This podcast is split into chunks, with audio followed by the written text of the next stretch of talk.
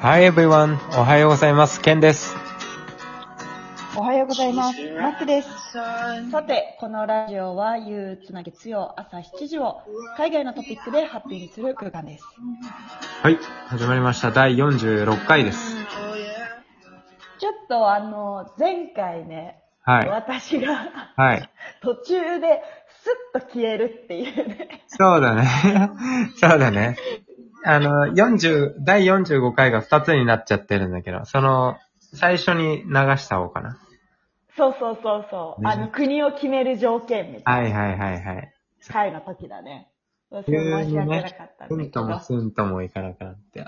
これはどういう、電波、電波障害かしらヨーロッパ熱波来てるって言ってたからね。そうそうそうう。ん。本当にでも暑 いのよ。あ、本当に、本当に暑いんだ。そりゃそうか。そう。え、フェイクニュースじゃないもんね、あれね。じゃないじゃない。あのね、うん。昨日とかもうん。 38度とかだったから、マジで。そう、あのさ、うん。日本が、んまあ、すごい暑いっていうのも聞いてたけどさ、うん。ちょっと想像できるやん。しかも熊谷とかさ、前橋とかいつも暑いじゃん。確かあのに。いね、40度とか行くようなところだから、うんあれなんだけど、ドイツのこの位置でだよ、この緯度の高さで38度とか。本当だよね。結構涼しそうなイメージあるもんね。そう。だけどなんか聞いた話も、うん。デュッセルドルフは結構いつも上がるらしい。気温がすごい。あ、そうなんだ。そう、Google マップとか見てても、うん。あの、ヒヒートエリア。うなんん。かもう本当に暑いから注意してみたいなうんワーニングが、そのデュッセルドルフのところだけ赤くなってあ、そっていうぐらい、結構毎年、こうんこうん最近はずっと毎年って言ってた、う。あ、そうな友んだ。達が。そうそうそう。やっぱ、気候変動というか、温暖化が。だって、それはある俺、この間聞いてびっくりしたのがさ、うん。お米の話なんだけど、うん。今、北海道が結構お米生産、生産力上がってるみたいな、美味しい米は北海道が多いみたいなうん。話があって、その名産地と言ったらもう新潟じゃんそうだね。それが今、もしかしたらどんどん北海道に移っていくかもっていう話があって、ええー。はやっぱ気温がどんどん変わっていくから、新潟で作れてたものがもうちょい上に行かないと、その気温、もう、新潟の昔の気温に合わなくなってきてるみたいな。ええだから、本当に進んでるんだとか思ったりするよね。ー。なるほどね。そうなってくると、新潟はさ、結構ね、やっぱお米でこう生活をうん。成り立たせてる人たちが多いからさ、うん。なんかまた工夫しなきゃだよね。そうだよね、多分。そんな、俺も詳しいわけじゃないけどさ。ね。まただね、別に産地じゃなくなるとかではないと思うからあれだけど。ああ、まあ確かにね。そう。まあ、水も綺麗だしね、新潟はきっと。確かに確かに。ええー、そんなことが起きてたんだ。ね俺もこの間聞いてびっくりしたけど。うんそういえば俺、あれだな。フィンランド、旅中にフィンランド行った時も、すっげえ暑い時期被って、フィンランドだけど35度いかないぐらいだったかな。33、4度ぐらいあったのかあな。めちゃめちゃあ、暑そかれった。すごい高いね。そう。もう、なんか、現地の人が生まれてきて一番暑いとか言ってて。だからさ、やっぱうん、ああいうところって、クーラー家にないと家も多いんだよ、やっぱ。うん。そう、北海道みたいな感じでさ。うん。確かにね。そう、だから夏の準備ができてないとか、暑い準備ができてなくて結構パニックになってたらしい。えー、そのクーラーない話で言うと、うん。ドイツの家はほぼ全部クーラーがないのよ。ん何そ扇風機う。 いや、まあ、うん。っていうかみんな窓開けてって過ごす感じなんだけど、えーそれはなんか、エコに関係してるらしくて、あ、そっちなんだ。そう、すん、あ本当にね、世界一、うん。うん。そのエコに対してすごい先進的に取り組んでる国だっていうのが住んでみてわかるよ。ええなんか、うんあの、取り組みもそうなんだけど、うん。その住んでる人たちの、うん。その考え方が、うん。もう全然違う。マジか。めちゃめちゃ意欲的に取り組取り組んでる。しかも若い世代なんだよね、そうやってやってるのあが。あ、なるほどね。うなるほどね。ん。なんか結構、うんだそれこそ、うん。ベジタリアンとか、そのビーガンとか、うん。できるだけ、えっ、と、何豆から作られたお肉とか、うん。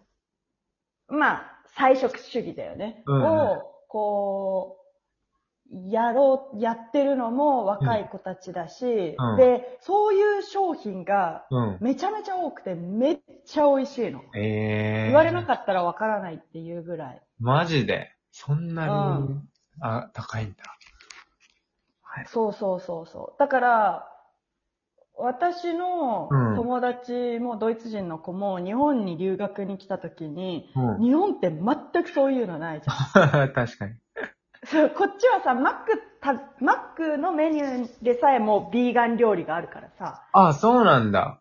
そう。だからマック行ってバもチーズバーガー、ウィザートチーズだから。そうそうそうそうそうそう。で、チーズも、うん。なんかもう、ビーガン用に作られたものとか、ええすげえ。もうあったりするのよ。だからビッグマックもビーガンビッグマックみたいなのがあったりして。すげえな確かに、それ、ね、日本ビーガン食、みビーガンメニュー少ないってよく聞くよね、海海外のう人。ん。もうその人は超大変だったって言ってた。ああ、やっぱなうん。でも日本は、うんあの、いつか住みたいぐらい好きって言ってたから、うんうん。だから相当その子にとって日本はめっちゃいい国なんだと思う。確かにそのビーガン料理。え食人堂間の覗い三た大欲求一個削られてもいい国って言ってた本当だかよら。で眠らない街でしょもう、二つ取られてんのよ。確かに。なんだっけ、二つ取られてる。眠らないし、食奪われるし。うん。 いや、すごい。でも、本当にね、ドイツは、うん住んでたら、うん。あの、だから私もすごい、うん。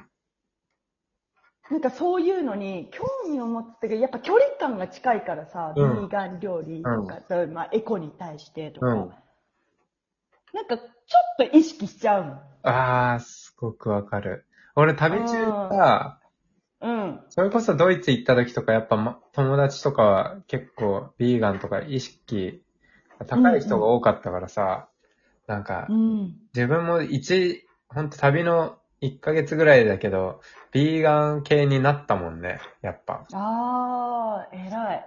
うん、でもあの、南米、アルゼンチン行ったら、お肉大国じゃんそうだね。 肉うめえって言って。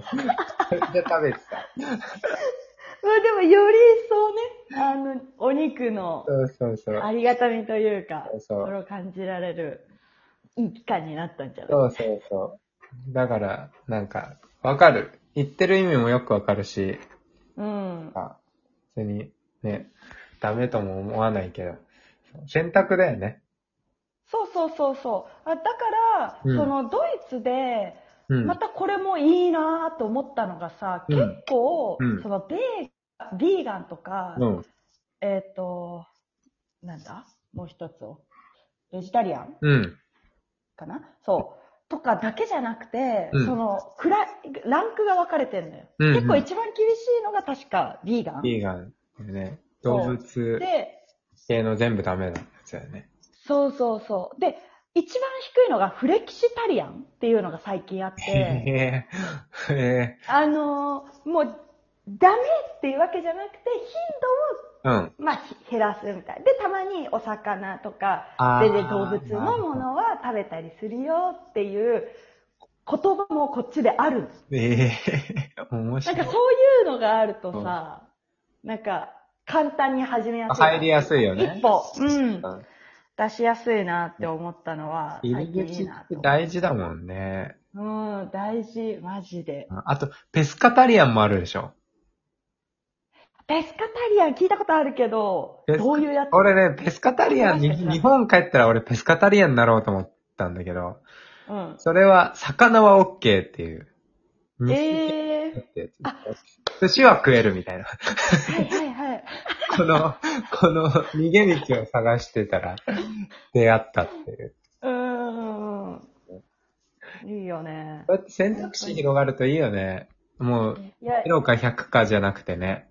そうそうそうそうそう。それがすごいいいなっていいな、確かに。フレキシタリアン。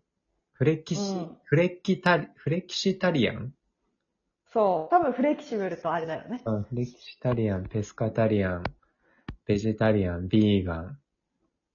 なんかその間にもね、3つぐらいあったの。そうなんそえー、う。なまあ、んでぜひ、県が、あの、日8本に対、広めて8くれ対るこ2とを。タリアンとか。 わかんない日本でね、うん。はそうそうやるそう、やるやる広めてくれることを。い。一旦ここで、はタイい。ミングあります。はい。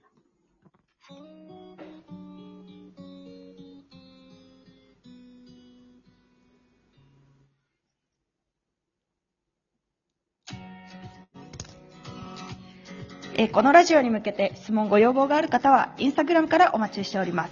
アカウントは、ケンシロウアンダーバー渡辺と、MACK 池田です。それでは今日もスペシャルな一日になりますように。See you next time. Hope you enjoy your day.